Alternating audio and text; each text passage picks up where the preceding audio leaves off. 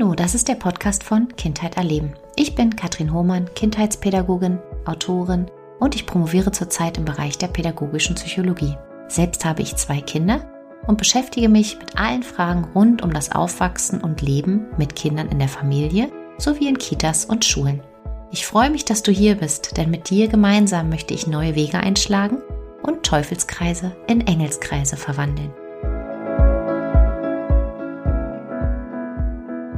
Bevor es nun gleich losgeht mit dem Podcast, möchte ich mich nochmal bei ganz vielen von euch von Herzen bedanken.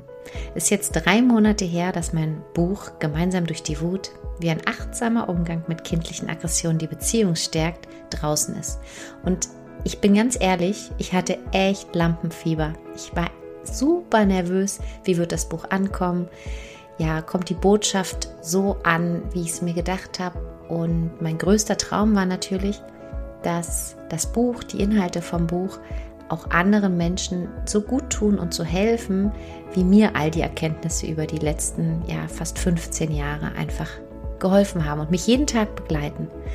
Und es ist tatsächlich so ein großes Geschenk, weil ich täglich von euch Nachrichten bekomme, was euch an dem Buch gut tut, wie die Beziehung ähm, sich zu euch selbst und auch zu eurem Kind verändert, dass einige Impulse einfach total hilfreich sind, dass euch der Aufbau vom Buch super gefällt, aber was auch ganz viele sagen. Und ähm, ja, da geht das große Lob wirklich an den Verlag, an die Zeichnerin Annalena Wolny, an den Edition Klaus Verlag für diese Aufbereitung des Buches, weil es ist ganz, ganz liebevoll gestaltet und das kommt bei euch so an. Also ganz, ganz lieben Dank an alle, die es haben, die da mal reingeguckt haben, die es gelesen haben. Und ich freue mich wirklich von Herzen über jede Nachricht.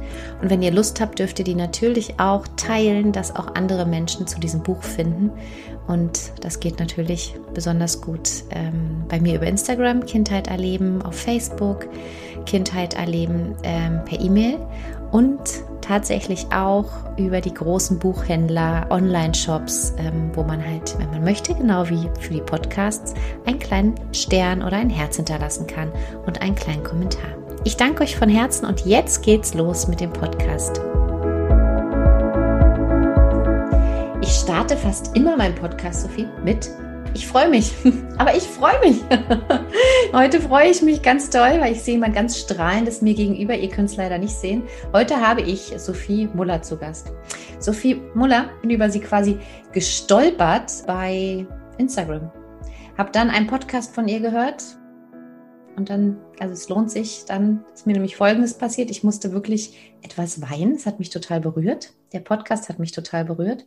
Und ich habe ihr geschrieben und so kamen wir ins Gespräch und haben gedacht, Mensch, ähm, lass uns irgendwie in Verbindung kommen, lass uns miteinander austauschen. Und es ging jetzt sogar so weit, also so sehr war ich äh, wirklich mit Begeisterung gepackt, ähm, dass ich letzte Woche bei Sophie eine Familienaufstellung gemacht habe. Und genau um dieses Thema soll es heute in dieser Podcast-Folge gehen. Wir wollen darüber sprechen, was ist das überhaupt? Ja, kann ich mir das zutrauen? Was passiert da? Ähm, ja, also für alle, die irgendwie was auflösen wollen, ist es halt ein wichtiges Instrument, wie ich finde. Ich weiß nicht, ob es ein Instrument ist, aber genau, darüber wollen wir sprechen. Sophie, ich freue mich, dass du da bist. Danke, Katrin. Ich freue mich riesig. Ich freue mich wirklich richtig, richtig toll, da zu sein und auf deine Fragen und bin ganz gespannt, auch aus deinen Erfahrungen zu hören, aber auch von meinen zu erzählen. Ähm, vielen Dank für die Einladung. Ja, darum soll es gehen, genau. Magst du dich kurz vorstellen oder auch lang, wie du möchtest, aber ich mag es den Leuten, die jetzt zuhören, vorstellen und sagen, ja, wer bist du und wie kamst du jetzt zu diesem Thema? Ja, das ist eine, ähm, ich versuche es äh, kurz zu halten. Ähm, ich bin Sophie, bin 34 Jahre alt, leite seit sechs Jahren jetzt systemische Familienaufstellungen. Der Weg dahin war nicht ganz so geradlinig, wie man sich das vorstellt. Denn es ist ähm, schwierig, mit einer Sache rauszugehen, die man nicht auf den ersten Blick sehen kann. Ich vergleiche das immer ein bisschen mit, liebe Katrin, hast du denn schon mal das Internet gesehen? Vermutlich nicht. Und mhm. ähm, ja, ich auch nicht. Und trotzdem sitzt du in Spanien und ich sitze hier in Berlin und wir sprechen miteinander. Mm, und so ein bisschen ist das auch mit den Familienaufstellungen, ähm, wie sie funktionieren. Da gehen wir ja sicherlich gleich noch ein bisschen drauf ein und wann man auch eine macht. Ich sage es mal kurz und knapp. Ähm, zu mir kommen Menschen, die immer wieder an gleiche Themen kommen oder in gleiche Muster geraten und schon ganz viel probiert haben, auch zum Teil ähm, und nicht mehr so richtig weiter wissen, weil die Familienaufstellungsarbeit davon ausgeht, so arbeite ich im System. Eine, ein System ist zum Beispiel eine Familie, aber auch ein Körper, ein Büro, eine Schulklasse. Das sind alles Systeme, ähm, die in sich eigenen Gesetzen folgen. Und da liegen Blockaden drin, Themen drin, die nicht aufgearbeitet wurden, die nicht gesehen werden durften, die vielleicht ein bisschen festhängen auf der Seelenebene, sage ich immer. Und die schauen wir uns dann an.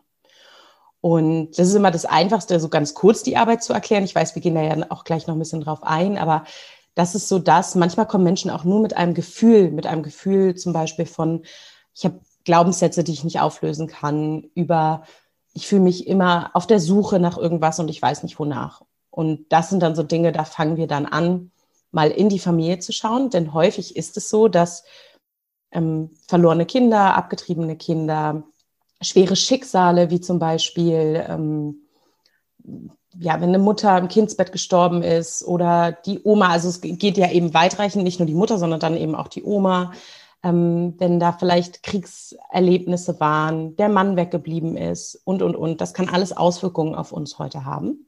Und Kinder sind ja, wie du am ehesten weißt oder viele vielleicht auch deiner Hörerinnen, sehr, sehr feinfühlig und nehmen auf der Seelenebene ganz viel mit und wollen das dann ausgleichen, so ein Stück weit. Und das mache ich, ähm, diese Arbeit mache ich. Mm, ich bin ein bisschen dazu gekommen, wie die Jungfrau Maria zum Kind, so muss ich es wirklich sagen, weil bei mir war das so Liebe auf den ersten Blick. Ich habe mit 16 Jahren, und es ist wirklich meine Lieblingsgeschichte, weil ich erinnere mich wie gestern dran, am Schlachtensee gestanden, hier in Berlin und eine Freundin kam damals von einer Familienausstellung, weil ihre Mutter so sehr offen war. Heute würde man sagen, ihre Mutter so, war so, ich will nicht sagen esoterisch, weil ich das Wort nicht mag, aber ihre Mutter war damals einfach schon anders. So, so mega und, spirituell oder irgendwie so ein bisschen ja, genau. komisch, also, ne, man so denkt. Also damals mhm. war es so, okay, ihre Mutter ist anders, ganz, ganz wundervoll auch damit natürlich, weil sie ihrer Tochter das ermöglicht hat. Und dann war es so, dass sie meinte, ich komme gerade von einer Familienaufstellung und in meinem Kopf war es so, ja, das möchte ich eines Tages machen. Das werde ich tun. Ich werde nichts anderes tun. Das wird meine Arbeit. Naja, brauche ich dir nicht erzählen, dass dann zwischen 16 und äh, bis ich mit der Arbeit angefangen habe, noch einiges passiert ist. Ähm, zwei Ausbildungen liegen hinter mir. Ich bin erstmal ganz klassisch den Weg gegangen, weil ich meinen Eltern natürlich nicht erklären konnte, ich mache jetzt eine Arbeit, die man nicht sehen kann. Und natürlich auch mit Menschen zu arbeiten, lag mir schon immer. Aber ja, auch dieses ernst genommen zu werden, das hat natürlich auch einfach gedauert, sich da eine Reputation aufzubauen, zu wissen, wovon ich spreche. Ich habe aber diesen, ich habe das irgendwie dann auch vergessen sogar, weil ich so in dieser Welt war und habe dann eben eine Ausbildung im Marketing gemacht und dann bin ich noch nebenbei Fitnesstrainerin geworden, weil ich Systeme schon immer spannend fand. Und ich auch, wenn ich Menschen begegne, häufig schon immer Seelen und Systeme sehe. Und das aber früher nie so benennen konnte. Jetzt heute weiß ich natürlich viel, viel mehr darüber. Ja, und so kam dann eins zum anderen, dass ich irgendwann gesagt habe, ähm, jetzt ist es dran. Als dann eine andere Freundin die Ausbildung gemacht hat, 2012, wusste ich, dass jetzt ist die Zeit. Und dann habe ich die Ausbildung gemacht und habe dann auch noch eine Coaching-Ausbildung gemacht, einfach um das rund zu machen. Und arbeite seit, ja, sechs Jahren jetzt in diesem Bereich und begleite Menschen in ein wirklich ruhigeres, in sich ruhigeres Leben und auch in der Familie ruhigeres Leben. Wow.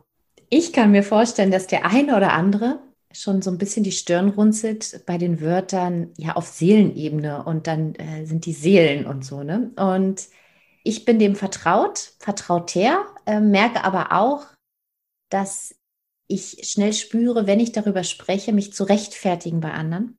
Und mhm. so denke, ja, ist vielleicht jetzt ein bisschen spirituell und ich weiß nicht, ob ihr das so nachvollziehen könnt und so und da auch so vorsichtig bin, äh, weil man, weil ich vermute, dass ich, nicht weil man, sondern weil ich vermute, dass ich von anderen so einen Blick bekomme oder so einen Stempel. Und jetzt kann ich mir auch gleichzeitig, deswegen kommt der auch gerade so in mir hoch, äh, wenn du so über Seelenebene sprichst, dass der ein oder andere da sitzt und denkt, äh, was erzählt sie da? Was meint sie denn jetzt damit? Und eine Ausbildung gemacht. Und ich fand es so schön, dass du gerade gesagt hast, eine Arbeit, die man nicht sieht. Also sie macht jetzt eine Ausbildung, macht eine Arbeit, die man nicht sieht und spricht über Seelen. Okay, bitte, ganz kurz. Wer uns, was hat es damit auf sich? Ja, also zum einen ist es ja ganz spannend, dass unsere Gesellschaft immer über Körper, Geist und Seele spricht. Also es ist ja gängig im, im Verlauf. Hier, ganz viele Menschen sprechen immer, also ich weiß nicht, wie es bei euch in Spanien ist, aber ja, ja, Körper, Geist und Seele. Du hast total recht. Ist auch die Seele ist auch die Alma, die ist ein ganz schöner Name hier. Also Alma ist ein ganz beliebter mhm, Name und das ist die Seele. Interessant, aber ja. Körper, Geist und Seele ist was anderes für mich als Seele und Seelenarbeit. Also weißt du, ja. ich meine, das ist so, aber verrückt, hey, oder? Warum? Warum? Ja, ja stimmt. Schön, genau. ja. Es ist, äh, also, es ist ja im Sprachgebrauch ganz, ganz oft, oder was liegt dir auf der Seele, wird ja auch oft gesagt, aber du hast schon recht, wenn wir dann, wenn ich dann anfange zu sprechen, da gibt es dann schon manchmal diese Blicke, wobei ich sagen muss, ähm, dass ich so, ich ja einen Weg gefunden habe, das so plastisch darzustellen und so fundiert darüber spreche, dass seltenst Menschen sagen, okay, irgendwie dreht die ab oder so. Also das ist ja schon mein Vorteil, dass ich mir die über die Jahre einfach versucht habe, an sehr handfesten Belegen das auch deutlich zu machen. Und wir können auch hier jetzt direkt eine Übung machen, die dir aufzeigt oder euch auch, deinen Hörerinnen auch aufzeigt, wie diese Arbeit funktioniert. Weil, und das ist das Schöne, jeder Mensch kann Gefühle räumlich wahrnehmen. Und jeder Mensch kann jetzt diese Übung gerne mitmachen. Ihr seid herzlich eingeladen, einfach äh, euch kurz äh, zurückzunehmen, kurz mal, wenn ihr möchtet, die Augen zu schließen. Und ich switche auch ins Du, weil es einfacher ist dann, du kannst dir jetzt einfach in dem Raum, wo du gerade bist, eine Person vor dein geistiges Auge holen, also die muss noch nicht mal physisch vor Ort sein, und sie irgendwo im Raum hinstellen. Eine, eine Person, die dir gut tut, wo du ein gutes Gefühl drüber hast, wo es keinen Stress gibt, keinen Ärger. Vielleicht ist es die gute Oma, die dich begleitet hat. Vielleicht ist es, ich weiß es nicht, dein, deine Mutter, dein Vater, deine Schwester, wer auch immer, oder dein Partner, deine Partnerin. Und die einfach mal im Raum zu platzieren, wo es sich gut für dich anfühlt. Und dann mal wahrzunehmen, wie fühlt sich das denn an? Wo steht die Person? Steht die rechts, steht die links, vor, hinter dir? Schaut sie dich an, schaut sie weg, berührt sie dich vielleicht? Ist es eine gute Kraft im Rücken? Was nimmst du wahr? Und was macht es mit dir? Manche kriegen auch dann wirklich Wärmeempfindungen und sagen, wow, okay, mein Arm wird irgendwie warm. Und das Gleiche, wenn du das gemacht hast, kannst du die Bilder einfach, ich sage immer, dahin verschwinden lassen, wo sie hergekommen sind. Einfach wieder, wie bei so einer Meditation, einfach weg. Und im nächsten Schritt nimmst du eine Person, mit der es schwieriger ist. Vielleicht ist es eine Arbeitskollege, Kollegin, vielleicht ist es auch gerade dein Vater, deine Mutter, mit denen es schwierig ist, dein Kind, wer auch immer. Und stellst die auch mal im Raum dorthin, wo es sich gut für dich anfühlt. Und du wirst jetzt schon merken, und vielleicht hast du mitgemacht, Katrin, dann freue ich mich, wenn du deine Erfahrung teilen möchtest, ähm, dass es anders ist. Die Person wird woanders stehen. Du wirst auch ein anderes Gefühl haben. Vielleicht gehst du sogar noch einen Schritt zurück und sagst, hu, also der Raum ist zwar groß, aber das ist immer noch zu nah, obwohl sie schon am anderen Ende steht. Oder die Person dreht sich weg. Oder du kriegst das Gefühl, loslaufen zu wollen und denkst, wow, puh, das ist mir hier alles gerade ein bisschen zu viel. Vielleicht wird die Atmung auch schwer. Und dann lässt du auch das Bild wieder dahin, verschwinden, wo es hergekommen ist. Und das ist im Grunde genommen ganz einfach erklärt die, die Arbeit, wie ich sie mache. Jeder Mensch kann Gefühle räumlich wahrnehmen. Dazu müssen wir nicht denken, dazu müssen wir nicht sprechen. Meine Coach-Ausbilderin hat immer gesagt, ähm, weil ich aus verschiedenen Gründen sehr textlich veranlagt bin, sehr viel mit Text arbeite, auch in Vision Boards. Und sie sagt immer, Texte sind für den Kopf und Bilder sind für die Seele. Und genau das ist es, dass ich eben arbeite auf der Ebene mit den Bildern.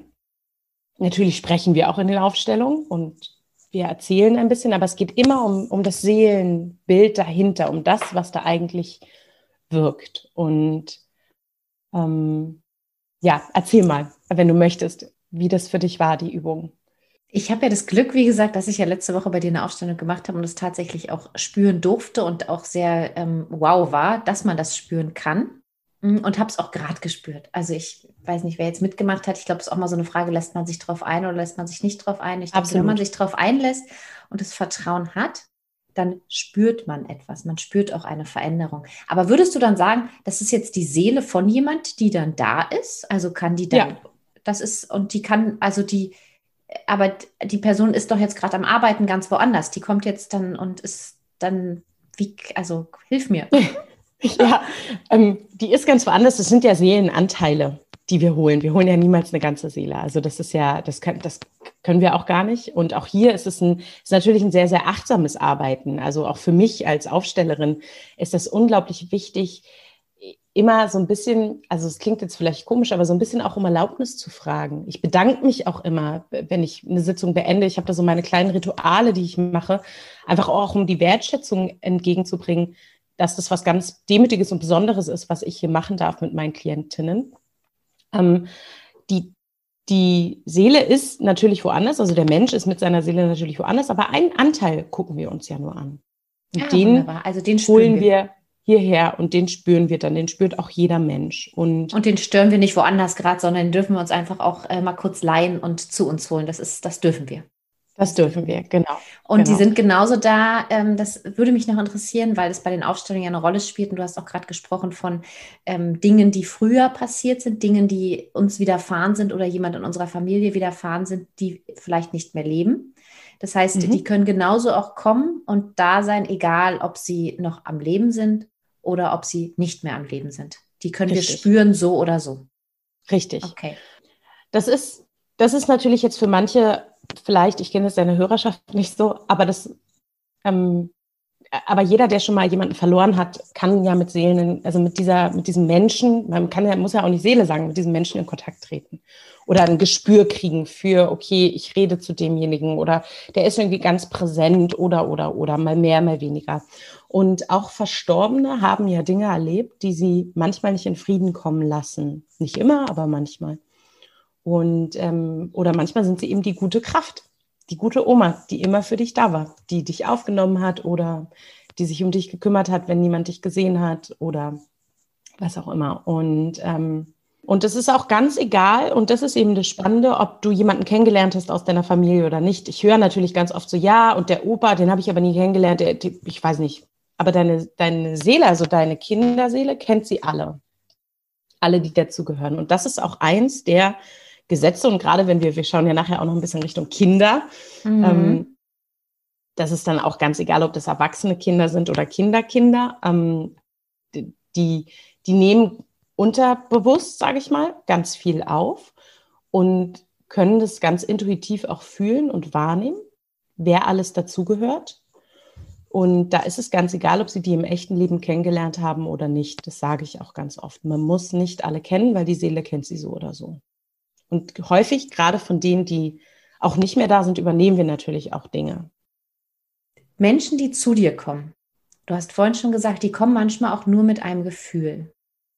Jetzt haben wir ja gerade gesagt, wir wollen auch ein bisschen über Kinder sprechen. Das heißt, da könnte es um das Kind gehen, was vielleicht ein Verhalten zeigt, mit dem wir uns so überfordert fühlen oder den, den Knoten nicht lösen können, das heißt, da würde es ja jetzt im, im Großen um Fachkräfte beziehungsweise um Eltern gehen. Also die wirklich mit, bleiben wir mal bei den Eltern. Ich glaube, das ist einfacher, wobei du auch gesagt hast, du hast Erfahrung im System äh, Kita, Schule, dass es auch dort genutzt wird. Vielleicht gucken wir mal mhm. zuerst kurz zu den Eltern. Ähm, wenn Eltern zu dir kommen, mit welchen Themen oder welche Themen können es sein, welche Themen können es naja, nicht sein? Ich glaube, da gibt es gar nichts, ne? Es kann alles sein. Es kann tatsächlich alles sein, aber ich versuche das natürlich immer ein bisschen plastisch zu ähm, ja weiterzugeben, weil ähm, und da habe ich auch mal Themenreihen auf Instagram gehabt, einfach um mal den Menschen deutlich zu machen, mit was Klientinnen zu mir kommen. Das ist halt so vielfältig und ich betone trotzdem immer und das ist mir auch ganz ganz wichtig, die Aufstellungsarbeit ist keine eierlegende Wollmilchsau. Es gibt Grenzen und die kommuniziere ich auch. Trotzdem kannst du erstmal alles aufstellen. Du kannst eine Krankheit aufstellen, du kannst das Geld aufstellen, du kannst ähm, Partnerschaft, Beziehungen aufstellen. Kinderwunsch ist auch ein Thema, was äh, gerne angeschaut wird. Ähm, aber eben auch, wenn dein Kind sich komisch verhält, zum Beispiel. Hm, ich gebe mal ein ganz klassisches Beispiel, wo viele Eltern sich, glaube ich, wiederfinden könnten. Wenn du dein Kind nicht schreien hören kannst, weil es dich triggert, kannst du mal nachforschen, ob es in deiner Familie viele Kriegsgeschehnisse gab. Also wenn du richtig, richtig wenn dein Kind so richtig brüllt, also nicht mal so quäkt oder mal so eine schwierige Phase hat, sondern so richtig, richtig, also sagen richtig wir jetzt, es schreit. schreit richtig und ich merke, uh, das triggert mich auch an und ich möchte eigentlich alles von mir stoßen oder verbieten oder was weiß ich sagen. Oder genau. ich werde selbst laut, obwohl ich selbst genau. sage, niemals, ich werde niemals laut, ich gehe immer auf Augenhöhe. Ich glaube, da habe ich viele in meiner Hörerschaft, die aber sagen, ich gehe immer auf Augenhöhe, aber dann gelingt es mir nicht. Ja, oder ich möchte mir die Ohren zu halten. Auch das ist natürlich auch ein Zeichen dafür. Da, da, da schaut man, ich, die Aufstellungsarbeit verallgemeinert nicht so gerne. Trotzdem gibt es manchmal so gewisse Anzeichen. Und da kann man durchaus mal schauen, gibt es denn Kriegsgeschehnisse in der Familie, warum man das nicht schreien hören kann. Das kann einen selber eben antriggern und an etwas erinnern, was vielleicht die Großeltern oder Urgroßeltern erlebt haben. Auch schon Verbote in der eigenen Kindheit. Man durfte selbst nicht schreien. Man durfte, also ich meine, das ist ja auch der Klassiker, mit dem wir heute ganz viel konfrontiert sind, dass wir selbst in unserer Kindheit äh, Wut, Trauer nicht so richtig zeigen durften und ähm, mhm. deswegen auch nicht gelernt haben. Ich sage es immer auf der kognitiven äh, Ebene nicht gelernt haben, mit diesen Gefühlen umzugehen und deswegen ja einfach gehandicapt sind. Mhm. Ich glaube, dass da immer ganz viel zusammenspielt und das sage ich auch immer in meinen, in meinen Sitzungen und auch auf Instagram manche Dinge muss man auch auf der geistigen Ebene irgendwo lösen. Das ist ja auch das Schöne mit deinem Buch. Zum einen zu sagen, ich gebe Anleitungen und ich zeige auf, was wirken kann bei, beim zum Beispiel Wut. Trotzdem kann auf der Seelenebene dahinter noch was ganz anderes liegen. Und das dann allumfassend zu begleiten, ist auch eine Sache, die ich allen immer empfehle. Also man kriegt bei mir auch ganz oft Dinge mit, die man dazu noch tun kann, auf der geistigen Ebene zum Beispiel. Womit Eltern kommen, war aber die Frage, und das ist ganz spannend. Manchmal kommen Eltern mit dem Thema, ähm, dass die Kinder eine Krankheit haben. Einfach ein Symptom, kann auch eine schwerere Krankheit sein, ähm, die angeschaut werden sollen. Dann gibt es ja dieses Thema, da habe ich jetzt weniger Erfahrung drin, ähm, weil meine, meine Eltern, die zu mir kommen, sozusagen häufig junge Kinder haben, Kleinkindalter. Aber wenn es dann so zum Thema Schule geht, ähm, wenn es ums Thema Schule schwänzen geht, nicht hingehen, ähm, Drogenmissbrauch, äh, all, all diese Dinge, die Eltern sich angucken können, weil sie einen systemischen Ursprung haben können. Und ähm, das dann der Moment ist, wo wir drauf schauen, da möchte ich äh, weiter auf das Thema Kinder eingehen. Kinder haben ganz, ganz feines Gespür, wer gehört alles zur Familie. Und wenn Familienmitglieder ausgeschlossen sind und nicht im Herzen einen Platz haben, dann schauen sie darauf. Und was wir als Eltern, und da kann ich gleich so einen Tipp schon mit weitergeben, machen können, ist, mal die Augen zu schließen und uns gefühlt einfach, wie wir vorhin diese Übung gemacht haben, neben dieses Kind legen und mal schauen, wohin schaut es denn? Worauf schaut es? Und manche meiner Podcast-Hörer und Hörerinnen kriegen durch diese Meditation, diese systemischen Meditationen, die ich da anleite, auch richtige Bilder und sagen, wow, mein Kind oder meine, ich habe meine Oma ganz klar gesehen da und da. Oder ich, ich habe das Gefühl, mein Kind schaut auf den Onkel, der ähm, kriminell war und keinen Platz hatte in der Familie. Aber eben auch hier zu schauen, welche verlorenen Kinder gibt es die gesehen werden dürfen, die einen Platz haben dürfen. Und das können wir zum Beispiel für die Kinder machen.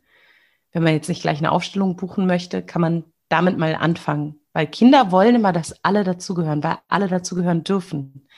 Ganz egal, was sie im echten Leben in Anführungsstrichen angestellt haben. Und es ist ja bei Scheidungskindern ganz oft so, dass, oder was heißt ganz oft, ich kenne die Zahl nicht, aber, aber ich höre es oft, so dieses, ich durfte meinen Vater nicht lieben, weil meine Mutter immer schlecht über meinen Vater geredet hat oder auch umgekehrt. Was sind wir denn aber als Kinder? Wir sind 50 Prozent Mutter und wir sind 50 Prozent Vater. Wenn meine Mutter also ein Teil von meinem Vater ablehnt, äh, oder mein Vater ablehnt, lehnt sie auch diese 50 Prozent in mir ab. Und das spüre ich als Kind und zack, solidarisiere ich mich mit meinem Vater. Und das ist so faszinierend zu erleben, wenn da Frieden reinkommen darf, was dann mit den Kindern passiert. Weil sie nicht mehr das Gefühl haben, kämpfen zu müssen, zum Beispiel. Das Spannende ist, es das heißt, wenn wir es uns angucken und wenn es gesehen wird, wir sagen ja auch ganz oft jetzt auf übertragenem Sinne, Gefühle sind da, um auf unbefüllt, un, unbefriedigte und befriedigte Bedürfnisse hinzuweisen. Mhm. Häufig gucken wir immer erst dann hin, wenn es eben laut und anstrengend wird. Das heißt, da ist irgendein Bedürfnis unbefriedigt. Und wenn ich es jetzt mal auf die Ebene von der Aufstellung ähm, übertrage, würde es bedeuten, wenn ich eine Aufstellung mache und an solche Punkte komme und das spüre, wie zum Beispiel jetzt ähm, das Kind äh, wurde zur Hälfte, hat sich zur Hälfte nicht geliebt gefühlt und hat gekämpft.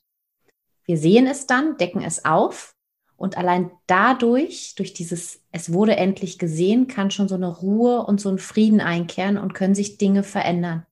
Ja. Habe ich das richtig verstanden? Ja, hast du richtig verstanden. Wir gehen natürlich oft noch einen Lösungsschritt in der Arbeit. Mhm aber alleine das, das Unbewertende, und das ist ein, einer, einer der größten, also es gibt so ein paar Werte, die ich in meiner Arbeit vertrete, die mir ganz, ganz, ganz doll wichtig sind.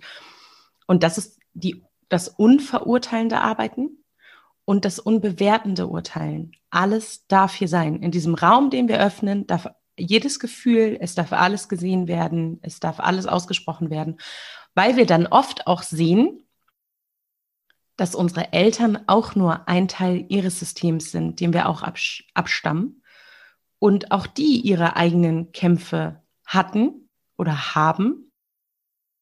Und uns auf einmal so einen Blick fürs Größere, ähm, fürs Größere oder wir so einen Blick fürs Größere mitkriegen. Was wirkt denn eigentlich? Was passiert denn da eigentlich in meiner Familie? Aber dadurch, dass es anerkannt wird, haben wir schon die Möglichkeit, dass es leiser werden kann, weil es endlich gesehen wird, weil es endlich einen Platz bekommt. Und mh, hm, Kinder ja oft auch Dinge tragen, die nicht ihre eigenen sind. Weil Kinder, und da wirst du viel mehr darüber erzählen können, die Bindung brauchen. Kinder brauchen Bindung, um zu überleben. Und es spüren die kleinen Wesen schon ganz, ganz doll. Und wenn sie halt spüren, zum Beispiel, dass die Mutter traumatisiert ist, weil sie vielleicht in ihrer Familie das einfach auch so weitergegeben wurde. Was macht ein Kind dann? Das verbindet sich mit dem Trauma, einfach weil es die einzige Chance ist zu überleben. Und das dann irgendwann in so einer Aufstellung auch zu sehen und zu befrieden und auch abzugeben oder auch den Kindern in Anführungsstrichen wieder wegzunehmen und zu sagen, du brauchst das für mich nicht machen, ich schaue da jetzt selber hin das kann den Kindern ganz viel Beschwertheit nehmen und ganz viel Wut auch nehmen und ganz viel Leichtigkeit geben. Ja, ich, ich, meine Erfahrung besagt, dass Kinder in dem Moment, weil sie sich verbinden, weil es so wichtig ist, wie du gerade sagst, dass sie die Bindung aufrechterhalten, sie entweder leiser werden oder lauter. Lauter, indem sie auf solche Dinge hinweisen und immer wieder zeigen, mhm. mal, guck mal, guck dahin, guck dahin, guck dahin.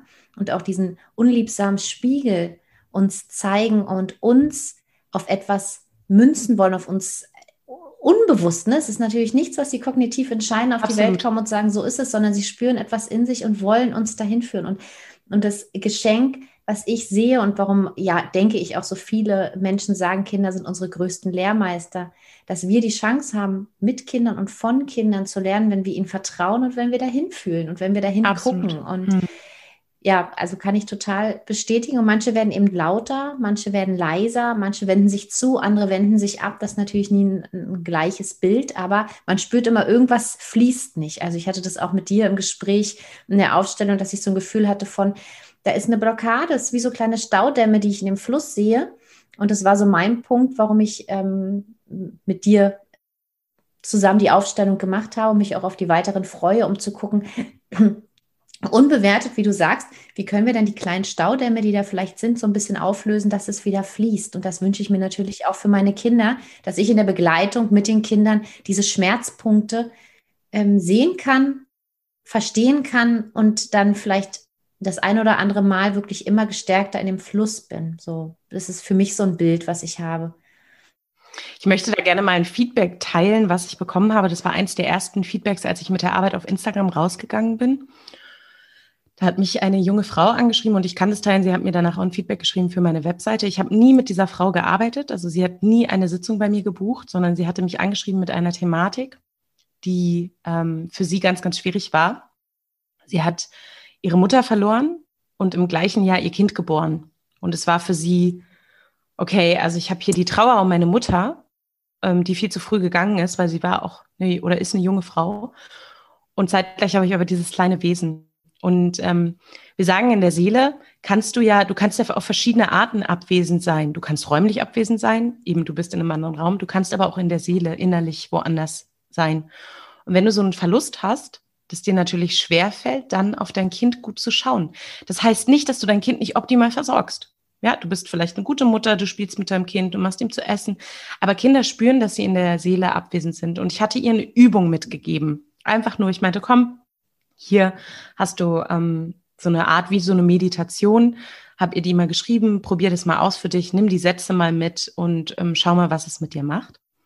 Sie hat mir, da fange ich immer wieder an zu weinen, weil das mich so tief berührt, was sie mir danach geschrieben hat. Sie hat mir dann geschrieben, ein paar Wochen später, dass sie sich von Herzen bedankt, dass ich ihr diese Übung mitgegeben habe. Sie hatte ihrem Mann gar nicht erzählt, dass sie diese Übung gemacht hat. Aber ihr Mann kam irgendwann auf sie zu und meinte, du bist so verändert, du bist so präsent. Und dann schrieb sie mir, du hast meinem Mann nicht nur seine Frau geschenkt, sondern meinem Kind auch ihre Mutter zurückgegeben. Und da überfährt es mich mit Gänsehaut, weil ich denke, diese Frau hat noch nicht mal eine Sitzung bei mir gebucht und alleine dieser klein, diese kleine Stellschraube, die ich ihr mitgegeben habe, hat in der Familie zumindest für einen Teil, ich weiß nicht, ob es immer noch anhält, aber so viel bewirkt, dass sie selber mehr wieder da sein konnte mit, mit ihrem Ganzen, also eben mit Körper, Geist und Seele. Und das ist, wenn wir das unseren Kindern schenken können, dann ist es natürlich unglaublich viel wert, weil wir unseren Kindern auch abnehmen, dass sie zum Beispiel auf die Mutter schauen müssen. Und Verantwortung tragen für sich und ihre Vergangenheit. Und genau da, und das finde ich so klasse, treffen wir beide uns und überschneiden uns, weil ich auch immer so klar sage, wenn wir Kinder begleiten wollen, wenn wir ähm, egal ob zu Hause, egal ob in der Einrichtung, wenn wir mit Situationen konfrontiert werden, weil wenn es glatt läuft, wenn Kinder fröhlich sind, ist alles kein Thema, aber wir kommen ja genau dann an diese Knackpunkte, wenn Konflikte ja. auftreten, wenn ähm, heftige Gefühle auftreten, wo wir gefragt sind, wo wir eingreifen müssen, wo wir uns mitzeigen. Und ohne uns mit uns zu verbinden, ohne auch uns zu reflektieren, ohne auch in unser Inneres zu gucken und zu schauen, wer war ich denn als Kind? Wer durfte ich denn als Kind sein? Was wäre ich denn gern für ein Kind? Kann ich das Kind heute noch werden? Kann ich, ne, all diese Fragen, sich dem zuzuwenden, macht bei Kindern wieder so immens viel. Von daher, ja, so wertvoll und ja, für die Mutter, wie du sagst, ne, sie hat höchstwahrscheinlich auf irgendeine Art und Weise sich ähm, berühren lassen und mit etwas Frieden schließen können und beides integriert. Das denke ich ist gleich, glaube ich, so wichtig, die Freude, die Trauer, alles irgendwie in sich aufzunehmen und dem Raum zu schenken. Absolut. Und auch, also nach der Trauer, dem anderen auch den Weg zu achten. Also zu sagen, und das ist eine Sache, und vielleicht wird es jetzt für einige wieder abgefahren, ich weiß es nicht, aber die ich wirklich, ich habe so viele Aufstellungen schon begleiten dürfen und selber ja auch so viele Aufstellungen gehabt für mein Leben. Also ich habe ja selber meine ganze Geschichte ähm, mir angeschaut, aufgearbeitet und auch heute natürlich immer wieder Themen, wo ich immer mal hingucke. Mhm. Ähm, die, die Demut, dass jede Seele ihren eigenen Weg hat und wir den annehmen und achten dürfen. Also er darf sein. Es darf okay sein, wenn sich ein Elternteil entschließt zu gehen auch wenn wir uns das anders wünschen, weil wir vielleicht jung sind, weil wir vielleicht noch nicht genug erlebt haben, weil wir vielleicht das Gefühl haben, wir müssten noch was aufräumen, weil, weil, weil, weil. Aber am Ende dahin zu kommen und zu sagen, ich achte deinen Weg und es ist okay, was nicht heißt, dass man nie wieder trauern muss nach so einer Aufstellung, sondern natürlich gibt es die Momente, wo du trauerst, wo du traurig bist, wo du vielleicht denjenigen auch vermisst, aber dieses Gefühl, die Seele, es auch okay sein zu lassen, dass jeder seinen eigenen Weg hat und diesen auch gehen darf, ohne dass wir ihr den abnehmen wollen. Das kann ganz, ganz, ganz viel Frieden bringen. Verzeihung. Und ganz viel mm, in Einklang, ja, Einklang bringen klingt so doof, aber so ja, aber es, ja, ja, be ja. befrieden. Also es, kann, es wird einfach, und das ist ja auch das Feedback, was ich ganz oft bekomme von meinen Klientinnen, ähm, es wird ruhiger, es verändert sich, meine ganze Familie verändert sich auf einmal. Dabei waren die ja alle gar nicht dabei, sondern so, also da, dass da einfach ganz viel passieren kann.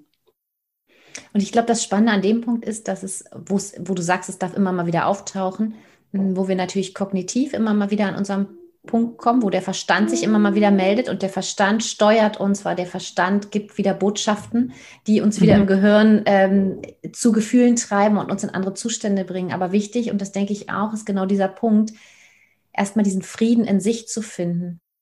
Und wenn der Verstand sich immer mal wieder meldet und sagt, na aber, aber hätte das nicht und jetzt wäre es doch gut. Ja, natürlich, aber eben wie du sagst, dieses Loslassen und dieses Vertrauen in den Weg, den wir nicht beeinflussen können, weil damit machen wir uns einfach das Leben so schwer, weil wir können oft im Nachhinein Fragen nicht mehr beantworten. Und ja, das, ähm, da, dem kann ich auch ja wieder ganz doll zustimmen. Und warum ich zum Beispiel überhaupt in diese Seelenthemen überhaupt eintauchen durfte oder eingetaucht bin, war für mich die Frage eben nach dem Tod meines Vaters, ja und jetzt. Ne? Diese Fragen, die man sich dann stellt. Und erst da konnte ich durch dieses Vertrauen, was ich gewinnen durfte, wirklich so eine Form von Loslassen.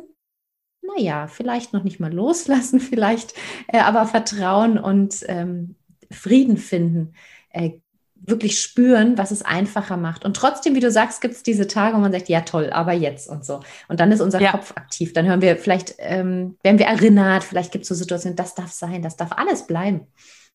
Genau. Und was äh, aber auch wichtig ist, was du sagst, und das gebe ich ja meinen Klientinnen auch immer mit, ist es, geht in die Bilder. Also natürlich wird dir der Kopf danach ganz viel erzählen und das ist auch wirklich immer, ich sage immer, okay, wie geht's jetzt weiter? Seelenbewegungen sind wie Wellen, die, die, die gehen weiter. Das hört ja nicht auf, nur weil ich die Figuren, ich arbeite mit Figuren, ähm, wenn ich, wenn ich nicht vor Ort arbeiten kann oder in einer Gruppe arbeiten kann, wenn ich die wegräume, das, das ist ja nicht vorbei, sondern die Seelen arbeiten weiter und ähm, vor allen Dingen ähm, der Kopf versucht dir natürlich danach zu erzählen ja, Quatsch und ist es alles wirklich so? Und es gibt Klienten, die stellen sich diese Fragen gar nicht und dann gibt es aber Klienten und ich war ja auch so eine ganz am Anfang. Ich habe ja alles versucht, das zu zerdenken und dann, ja, und warum war das jetzt so und was war da jetzt so? Und ich, ich, kann, ich kann ja auch alle meine Klienten verstehen, weil ich selber aus diesem Denkerdasein komme und die ganze Zeit gesagt habe, ja, und war das jetzt wirklich so und so? Und dann sage ich aber auch immer, geht in diese Abschlussbilder geht, ne, es gibt dann auch Fotos davon und äh, geh da rein und geh in dieses Gefühl und schreib dir noch die wichtigsten Sätze auf, die vielleicht gefallen sind, um immer wieder auch in diese Haltung zu gehen und immer auch zu sagen, ich ziehe mich hier zurück und es ist mir zu groß oder ich achte deinen Weg oder oder oder was ich da so mitgebe. Und das ist halt ähm, ganz, ganz wichtig, weil der Kopf wird früher oder später immer mal kommen. Und ähm, versuchen, ich sage immer das kleine Äffchen, was dann halt sagt, ja komm, das war das wirklich so und muss das wirklich so sein und woher weiß ich das denn jetzt? Aber, und das ist eben das Spannende, unsere Gesellschaft ist ja sehr abgeschnitten vom Körper und eben davon auch ein Stück weit von der Seele. Also wir sind in uns einfach abgeschnitten durch ganz viele Dinge, die passiert sind. Entwicklungstraumata, ähm, Erziehung, äh, Kriegsgeschichten, dies, das, jenes.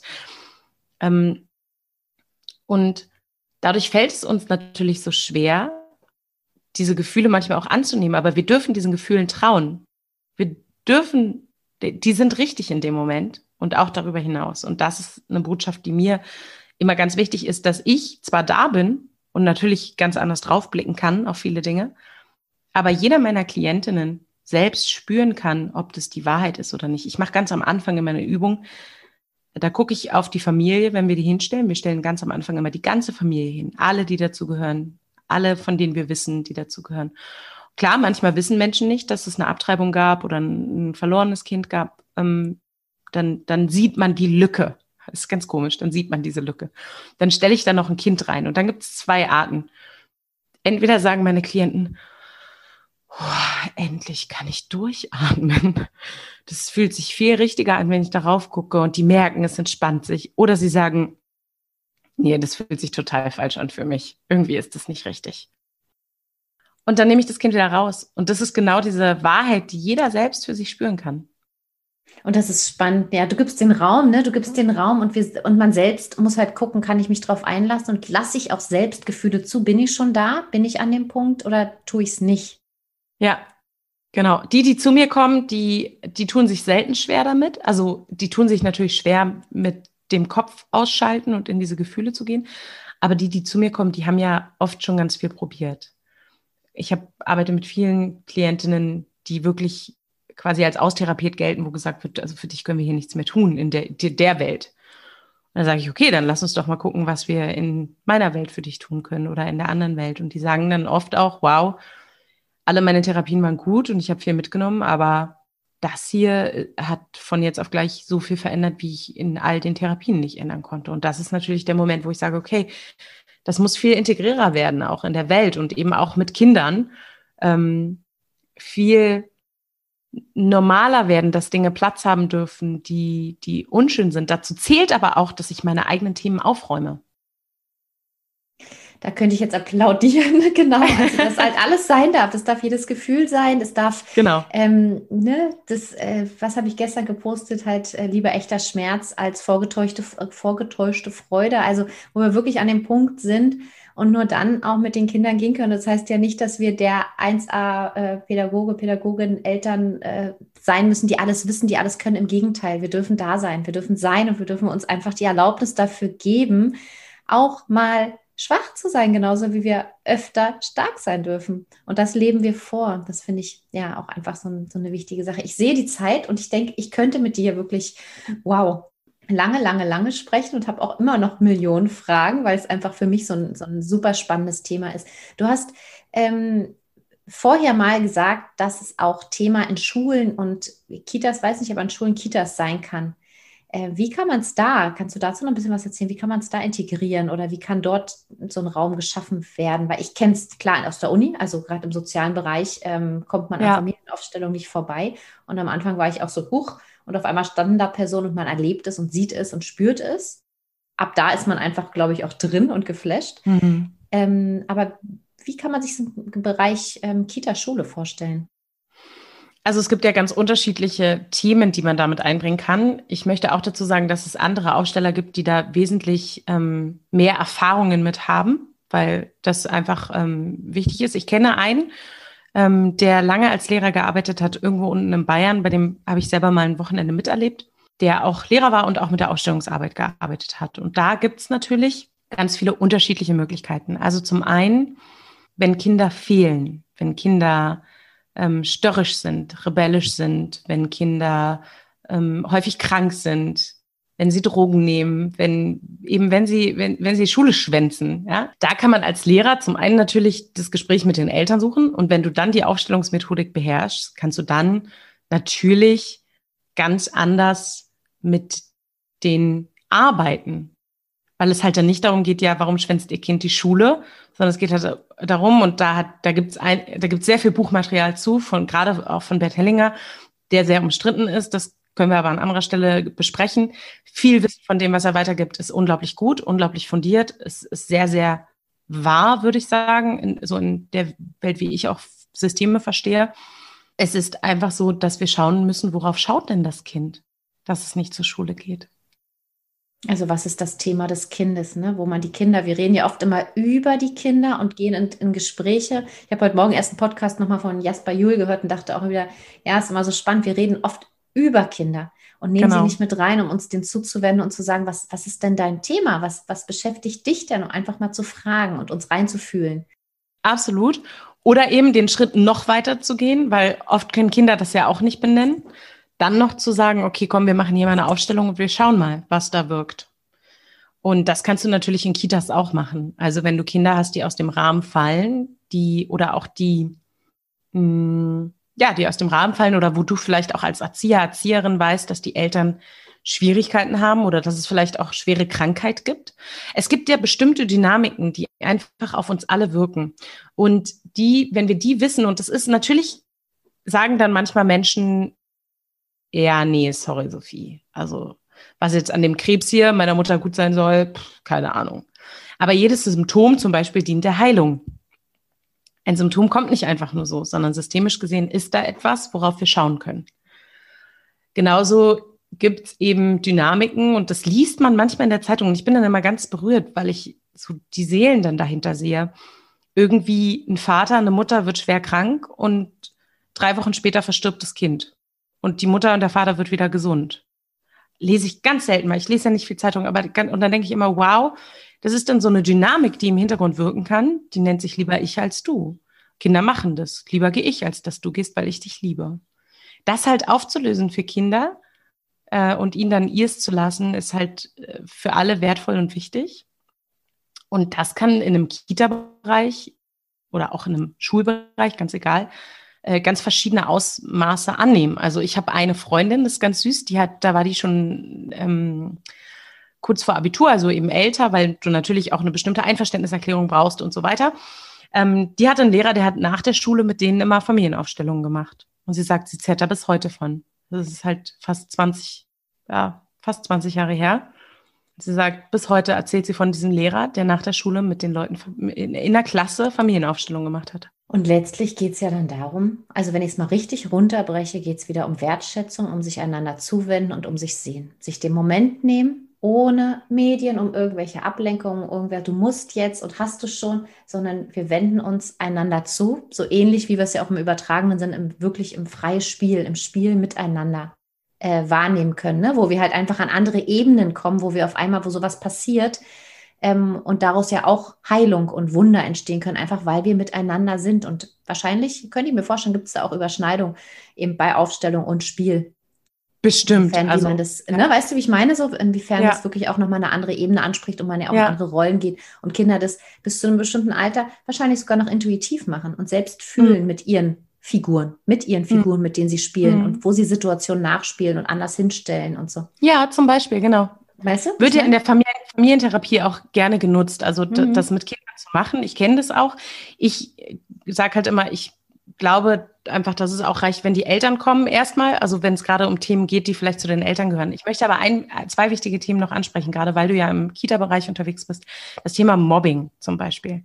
Mobbing ist ja nicht nur unter Kindern, sondern auch unter Erziehern ein unglaublich großes Thema. Ich kenne einige Erzieher, die wirklich in den Kitas, ich weiß jetzt nicht, wie es heute ist, aber ich weiß, vor zehn Jahren, da wurden mir Dinge erzählt, also da haben sich mir die Haare und die Fußnägel gesträubt. Das war, dass ich manchmal dachte, wow, wie kann das gehen? Also, wie kann das gehen? Und einen systemischen Blick aufs Thema Mobbing zu haben, zum Beispiel, kann eben auch, kann ich mir auch als Kita-Leitung oder Erzieher rausnehmen. Zu sagen, zum einen, entweder wenn mein Team nicht rund läuft, kann ich als Führungsposition zu einer Aufstellung gehen und sagen, okay, ich möchte mir mein Team angucken. Ich möchte schauen, warum läuft es nicht rund? Was passiert da? Was wirkt da? Was gibt's da?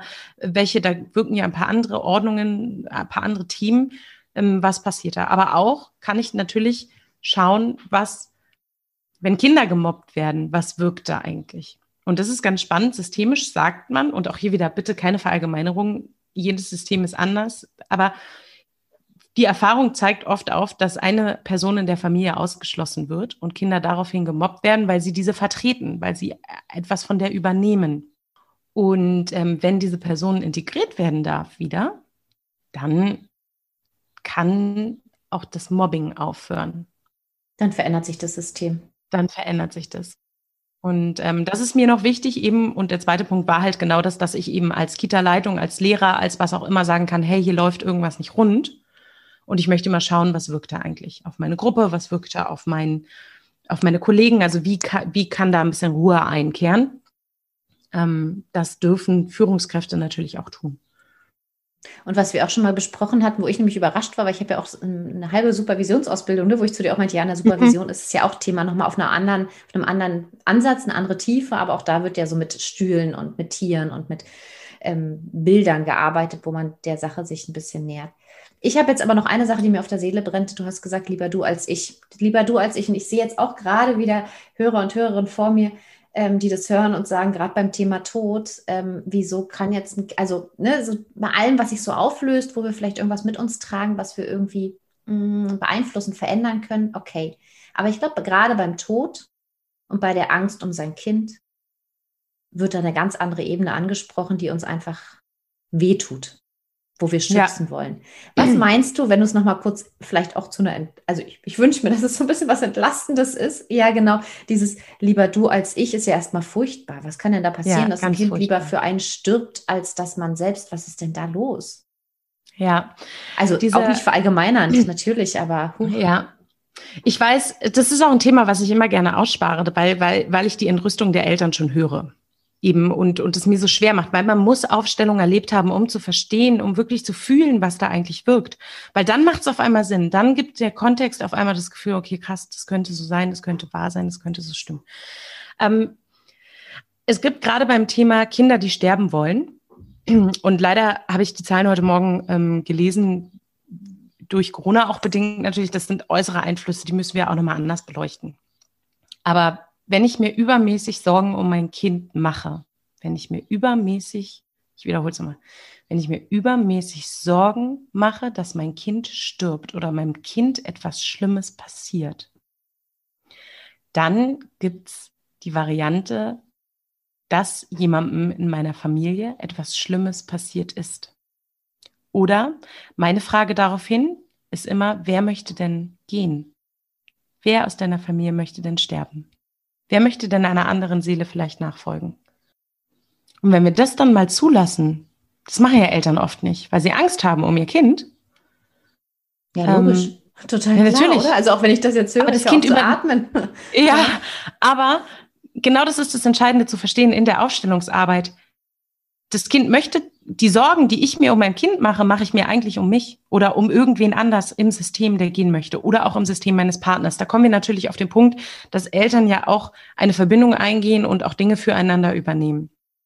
Und dieses lieber ich als du, das ist so Kinder lieben und Kinderseelen wollen entlasten. Und es passiert natürlich nicht bewusst, dass das Kind sagt, lieber gehe ich, als dass du gehst. Aber es ist eine der drei Dynamiken, die wirken können. Es gibt auch die Dynamik, die auch, die man bei älteren Paaren oft sieht. Ich folge dir nach. Siehst du ganz oft. Der, der Mann stirbt, die Frau stirbt drei Monate später. Also die Oma, Opa, ne? Ist ganz oft so, wenn ich mir, ich mal ja meinen Stammbaum auf und dann siehst du, ach guck mal, der ist dem gefolgt. Da war die Liebe so groß, da sind sie zusammengegangen. Und es ist natürlich, weil das so ein unantastbarer Bereich ist, aber ich spreche wirklich als jemand zu euch, der selber ganz viel Todesdynamik in seiner Familie hatte. Also ich weiß absolut, wovon ich spreche. Meine Eltern, die immer Sorge hatten, dass mir was passiert, dass ich weggefangen werde. Bis heute sagt mein Vater, und das ist auch ganz normal als einzige Tochter, bis heute sagt mein Vater, schließ immer schön ab, äh, äh, mach keinem Fremden die Tür auf. Das ist auch normal, dass er das sagt. Aber da war früher immer so eine übermäßige Sorge, dass mir was ganz Schlimmes passiert. Das habe ich natürlich gefühlt.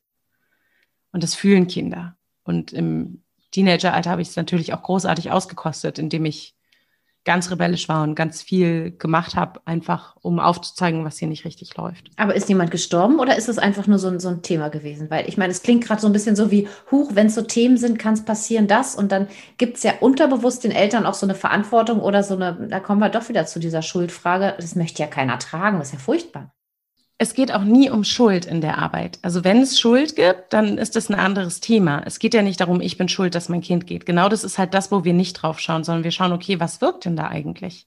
Und wenn man diese Tendenzen sieht in seinem Kind oder in sich selbst und sagt, okay, krass, ich mache mir irgendwie komisch viel Sorgen, dann kann man mal in seiner Familie nachforschen, was ist denn da eigentlich passiert? Da ist dann halt vielleicht äh, die, die Schwester der Oma mit drei Jahren vom, vom Auto überfahren worden. Und ich habe vielleicht gerade ein Kind, was drei Jahre alt ist und denkt die ganze Zeit, oh mein Gott, morgen fällt's vom Klettergerüst. Also, und das ist mir so wichtig, das auch zu enttabuisieren, weil, weil das ja wirkt. Ich habe ja die Eltern vor mir sitzen, die sagen, boah, ich mache mir so Sorgen um mein Kind. Ich habe so Angst, dass so übermäßig viel Angst, dass dem was passiert. Ich glaube, eine gesunde Angst in unserer Welt ist ganz normal um sein Kind. Ich glaube, das ist, das ist so, weil wir vertrauen müssen, weil wir lernen dürfen. Ich merke es ja alleine, wenn ich mit Kindern umgeben bin, für die ich die Verantwortung trage in dem Moment, dass ich denke, oh mein Gott, was ist, wenn es mir jetzt wegrennt über die Straße? Also das ist ja ganz normal. Aber ich rede von dieser übermäßigen Angst, dieses, okay, hier ist irgendwas nicht ganz richtig. Und dann zu gucken, was ist in der Familie passiert. Und ich glaube, das löst es gerade für mich auf, weil dieses äh, lieber du als ich klingt so, wenn irgendwas ist und dann äh, passiert halt was und dann stirbt jemand. Und das will ja niemand. Das ist ja total runtergebrochen. Aber wenn du sagst, wir lösen dadurch Dinge auf, das heißt, ich schaue dorthin und kann genau. entlasten genau. und kann in eine Entspannung kommen und kann auf dröseln, woher das Gefühl kommt, was natürlich nicht zur Konsequenz hat, dass jetzt automatisch, wenn sowas ist, jemand stirbt, sondern es ist halt Absolut, halt einfach genau, so, eine, so, eine, Last, die wir spüren, die irgendwie zu uns gehört. Ne? Ich glaube, das ist auch oft so ein Thema, wenn wir spüren, eigentlich gehört es nicht zu, zu mir, weil eigentlich bin ich vielleicht total locker, freiheitsliebend, traue mich ganz viel, aber ich spüre gerade in sowas so eine, da komme ich wieder zu meinem Staudamm, so eine Blockade und denke, passt gar nicht zu mir. Hm, mal hingucken. Und es ist gut, wie du es aufgedröselt hast mir ging es ja nur darum, dass, dass ich sowas oft lese, weil die Menschen ja leider nicht in Aufstellungen kommen. Also selten. Menschen, die schwere Krankheiten haben, die kommen oft zu spät oder ähm, also kommen so, wo man sagt, okay, es ist eigentlich alles schon zu spät und nicht ergänzend, wenn es vielleicht gerade losgeht, zu sagen, okay, ich gucke ergänzend zu meiner Therapie, gucke ich noch auf Seelenebene, was da wirkt. Ähm, oder eben, was meine Kinder tragen. Ähm, das ist halt das eine. Und das andere ist aber wirklich, ähm, dass das, was man so liest, sind ja dann diese schweren Schicksale. Und das meinte ich ja nur vorhin. Deswegen klingt es dann so oder klang ja, es so? Ja, es klingt total erstmal beängstigend. Ne? Und ich weiß, andere denken dann auch so, hoch, was, oder könnt ihr mir vorstellen, ja.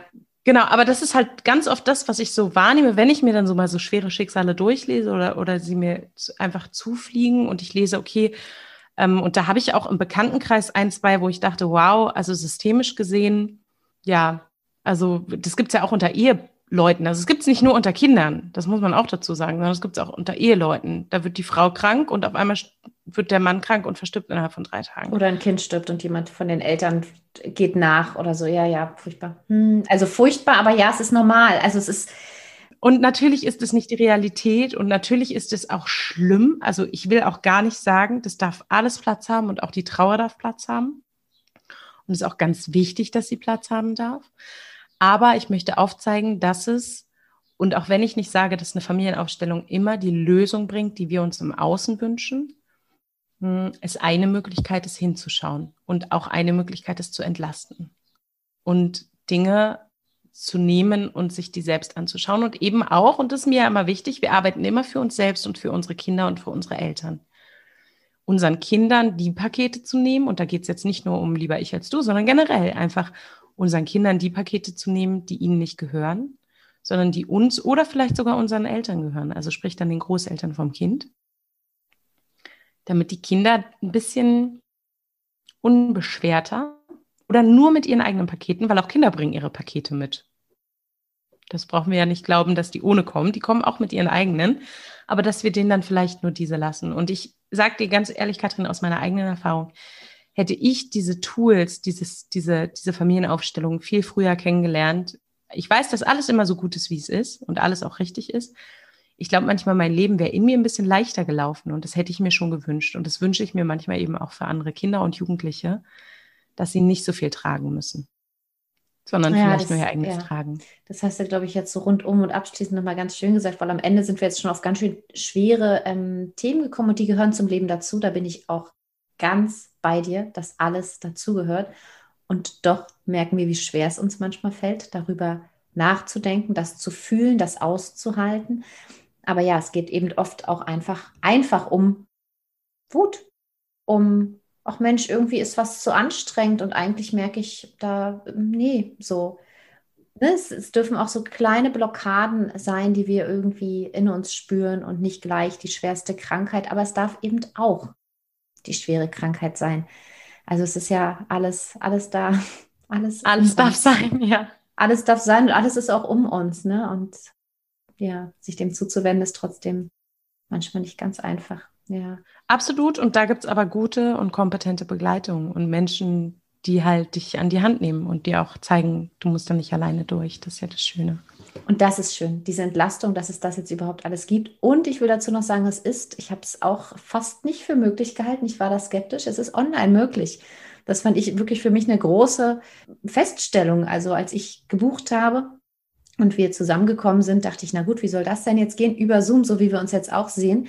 Und ich glaube, alle, die mitgemacht haben und am Anfang auch mitgespürt haben, hm, mit der Nähe und Distanz und mit den Gefühlen, ähm, mit der Anfangsübung, haben höchstwahrscheinlich gespürt, dass wir was spüren und dass das eben genau so auch machbar ist. Und das finde ich halt auch so ein super Geschenk. Also wer jetzt irgendwie ein Thema hat, wer irgendwie Begleitung braucht, wer zu viel trägt und sich ein bisschen Entlastung wünscht, äh, ich kann auf jeden Fall deine Podcasts total ans Herz legen, dein, deine Inputs, ne, darüber haben wir auch gesprochen. Wir geben ja auch ganz viel raus, was mhm. einfach nichts kostet. Also man kann ja auch ganz viel konsumieren und man genau. kann eben auch buchen. Man kann eben auch zusätzlich sich noch Unterstützung holen, wenn man Absolut. das möchte.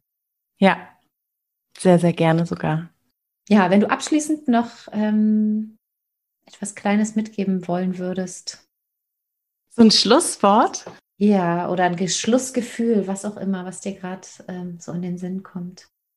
Ich glaube, die Aufgabe ist es, wie du gesagt hast, hinzufühlen und auch hinfühlen zu dürfen, dass Dinge ihren Platz haben dürfen und nicht immer in die und ich weiß, dass es eine Schutzstrategie ist, ne, in die Verurteilung oder in die Bewertung zu gehen. Und wenn wir die Bewertung mal rausnehmen und versuchen, ein Stück Abstand zu nehmen, rauszuzoomen und mal das größere Ganze zu sehen, dann haben wir für unser Leben vielleicht schon den ersten Schritt gewonnen. Und was ich auch immer jedem ans Herz legen möchte, solange eure Großeltern, Eltern da sind, malt einen Stammbaum auf, fragt nach, ich habe da auch eine Podcast-Folge zu aufgenommen, schaut, was ihr rausfinden könnt. Ich weiß, dass in vielen Familien nicht geredet wird, habe aber die Erfahrung gemacht, wenn man lösungsorientiert fragt, also nicht mehr nur aus Neugierde, dann sind auch die Großeltern und die Eltern oftmals gewillt, ein bisschen was zu erzählen. Und das ist wirklich eine Sache, die bei vielen der Menschen, die ich begleite, so Aha-Momente bringt.